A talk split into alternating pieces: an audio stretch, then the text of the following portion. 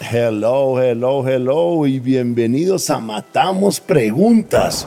Un invitado o invitada increíble, una pregunta y una conversación llevada hasta el final para responder la pregunta. Sin decir más, aquí tienes tu host, el gringo loco, Robbie J. Fry.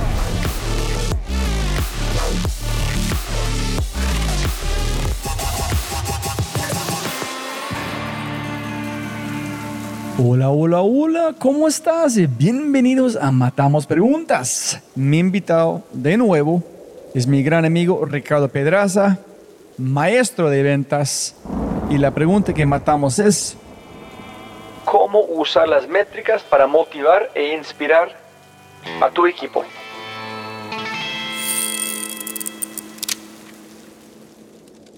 Pero antes de arrancar, ayúdame a multiplicar el impacto.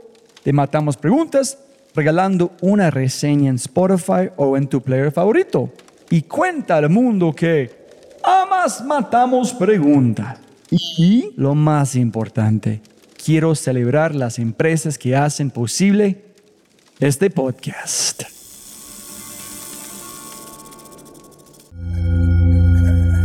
Oh, Dios mío, amo esta empresa. ¿Por qué? Porque es buena. Pero me estoy adelantando. Primero, ¿sabías que si sufres de depresión, ansiedad o burnout, lo primero que un psicólogo a menudo te recetará es un masaje? Sí, sí, sí, sí. Otra pregunta. ¿Has conocido a alguien que haya tenido un gran masaje y no le haya gustado? Nunca, jamás. Incluso ¿Cuándo fue la última vez que te regalaste un masaje? Es por eso que Escape es demasiado asombroso.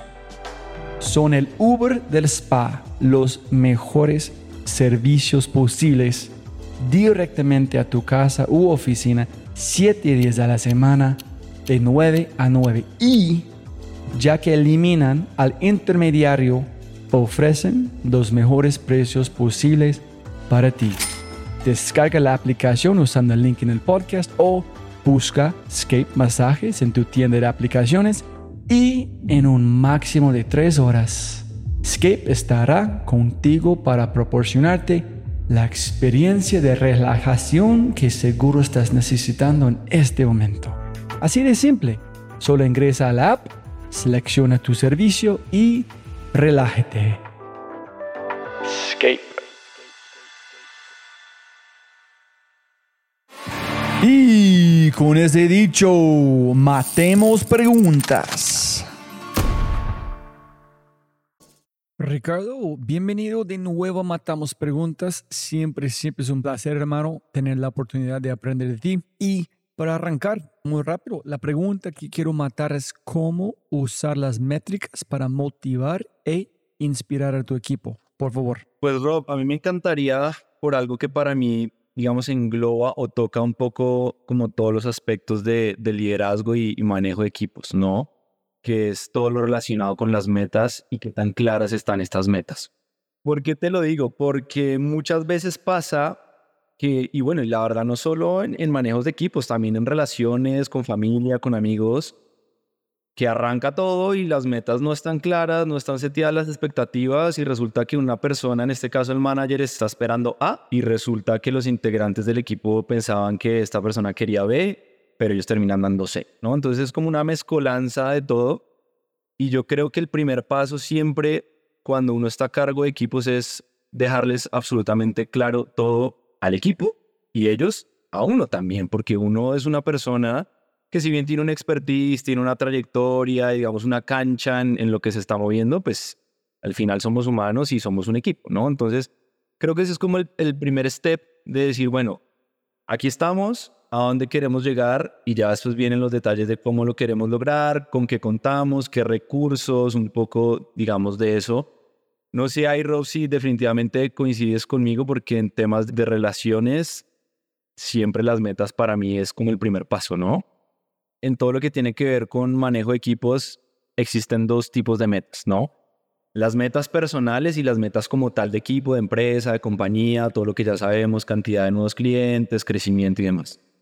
Un error que nosotros cometemos los líderes muchas veces es que nos enfocamos solo en las metas del equipo y de la empresa. Y para mí la clave y el éxito siempre es cómo conectas tú tus metas personales como manager con las metas personales de tu equipo. Entonces te cuento una historia. Acá en México tuve una experiencia muy linda en una fintech y salí a tomarme un café con uno de los chicos, no venía performando muy bien.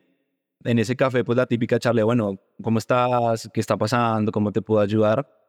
Y para mí fue muy claro identificar que la persona estaba literalmente yendo a la oficina, haciendo lo que tenía que hacer por un tema, pues, que para eso le pagan, ¿no? Entre comillas empecemos a hablar un poco de tus metas, ¿no? ¿Qué quieres, no? Las típicas, ¿no? No sé, estudiar, irme al extranjero.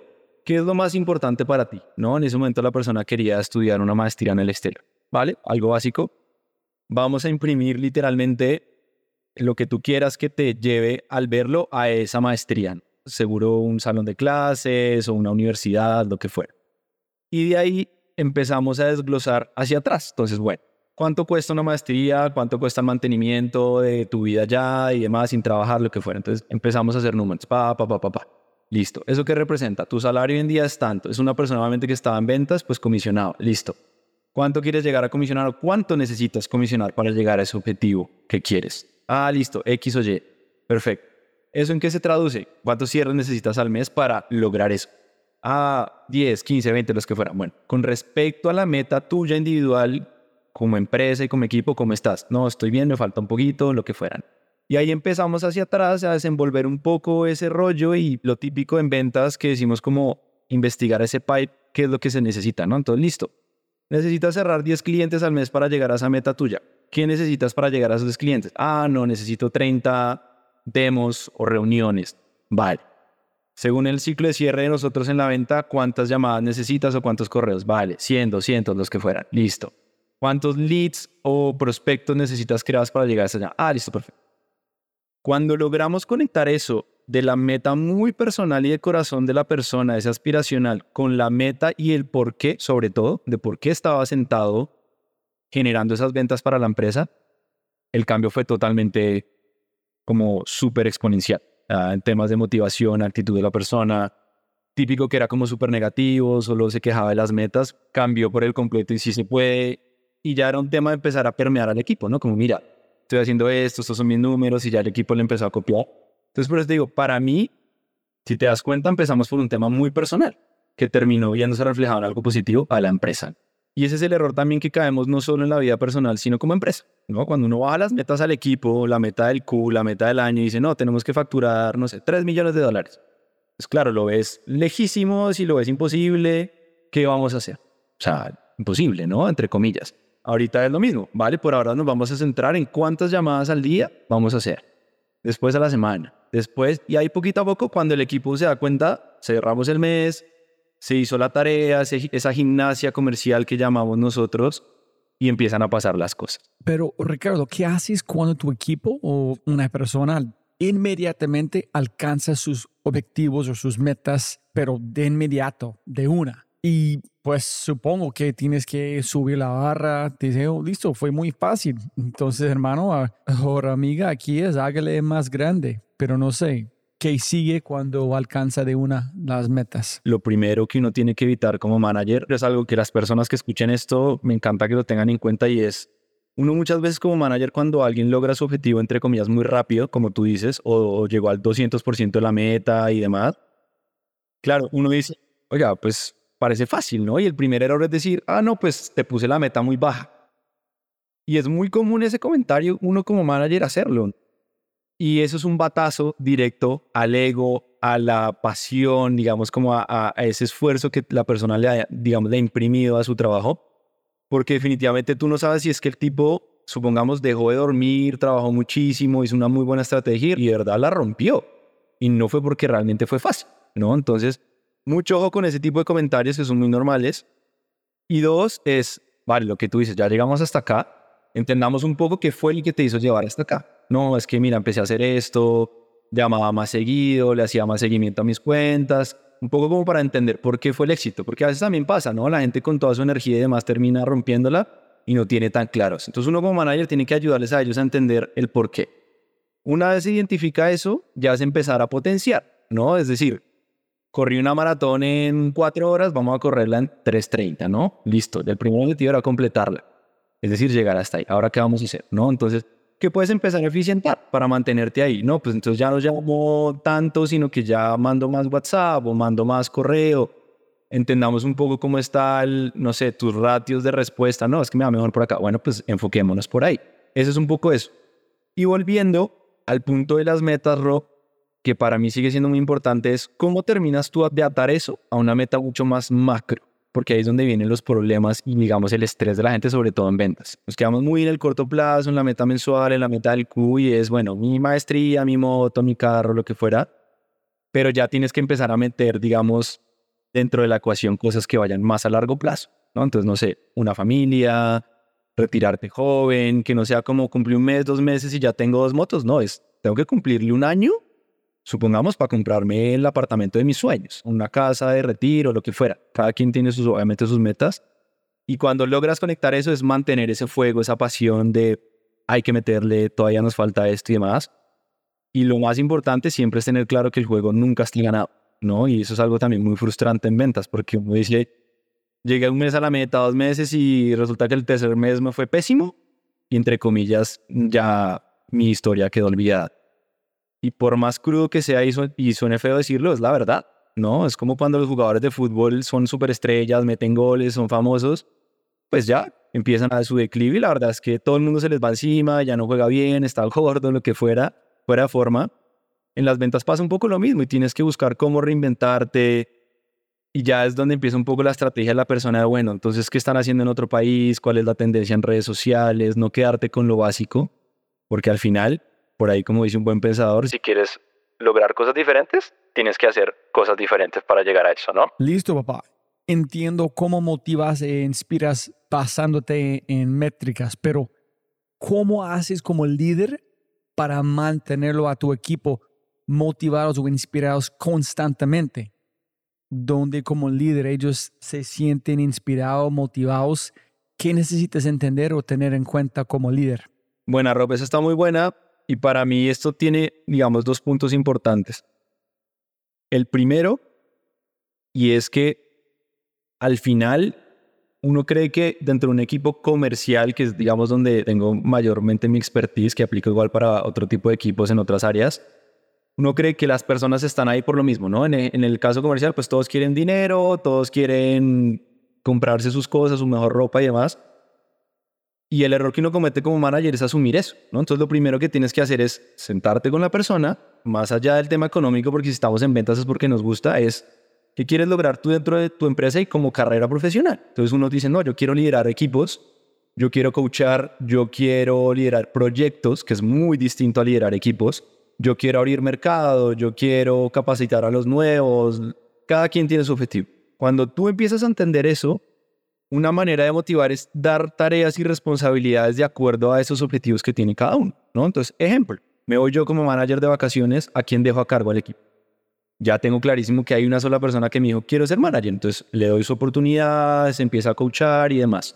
Ah, es que hay un proyecto de lanzar un nuevo producto vale, este se lo voy a poner a Pepito Pérez, que es la persona que le gusta esa parte de ver con más áreas, involucrarse, sacar el producto adelante y decir que él lo sabe. Entonces, esa es una forma muy clara y directa de cómo tienes motivado a tu equipo, aparte de, la parte exógena, con temas relacionados muy de su trabajo. Esa es la primera parte. Y la segunda es, que eso sí es ley en todo lado para mí en lo personal y es, si el manager o el líder no camina con el equipo, definitivamente la motivación, por más dinero que haya, por más temas que haya, al final el equipo se termina desmotivado, ¿no? Entonces tú como manager tienes que estar ahí en las reuniones, hablando de temas de cierre, pues tú mismo cerrando las propias negociaciones, pasándoles prospectos a ellos, acompañándolos que sientan que tú también estás dentro de la cancha, ¿no? O sea, que tú eres como ese capitán dentro del, equipo de fútbol que también está jugando, también hace pases, también propone, también comete errores, eso es súper importante porque uno como manager, como cualquier persona, termina cometiendo errores, muy graves o no, pero de eso tenemos que aprender. Entonces, resumiendo ahí, Rob, son esas dos cositas, ¿no? Como, ¿qué objetivos tienes tú dentro de tu carrera? Y cómo yo como manager te empiezo a ayudar para que eso evolucione. Y lo segundo es que vean en ti un ejemplo a seguir literalmente y que te vean literalmente con las manos llenas de van, hasta los ojos. ¿Cuándo debes caminar en cuándo debes delegar? Porque a veces estás caminando gastando mucho tiempo importante que tú puedes delegar.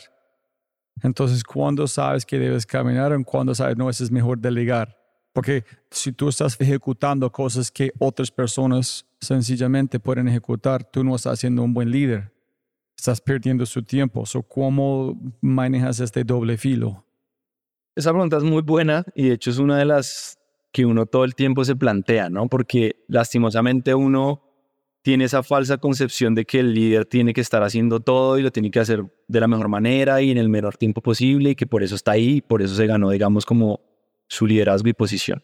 Para mí solo hay una respuesta y es prueba y error, sabiendo un poco todo lo que acabamos de comentar, que qué persona quiere X o Y, y es empezar a, vas delegando. A veces, digamos, hay una persona que no sabe nadar, la botas al agua y miras cómo reacciona. Seguro no nadó como esperabas, pero le gustó, quiere seguir en el mismo ritmo, pide feedback, qué hizo bien, qué hizo mal con sus compañeros y sigue, ¿no?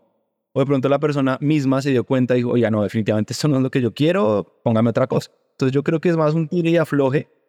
Yo soy más de la escuela de que uno como manager pues tiene que soltar y si eso representa algún error, te corrige, apoyas a la persona de tu equipo que el error y seguimos y evolucionamos. Soy más de esa escuela de probar y probar porque en esas pues te das cuenta que salen cosas muy interesantes. Y Ricardo, una última pregunta aquí. ¿Cómo ves la pasión en relación con un líder o como líder? Relacionado un poco con esto es, digamos, la pasión que tú como manager le tienes que imprimir siempre al equipo.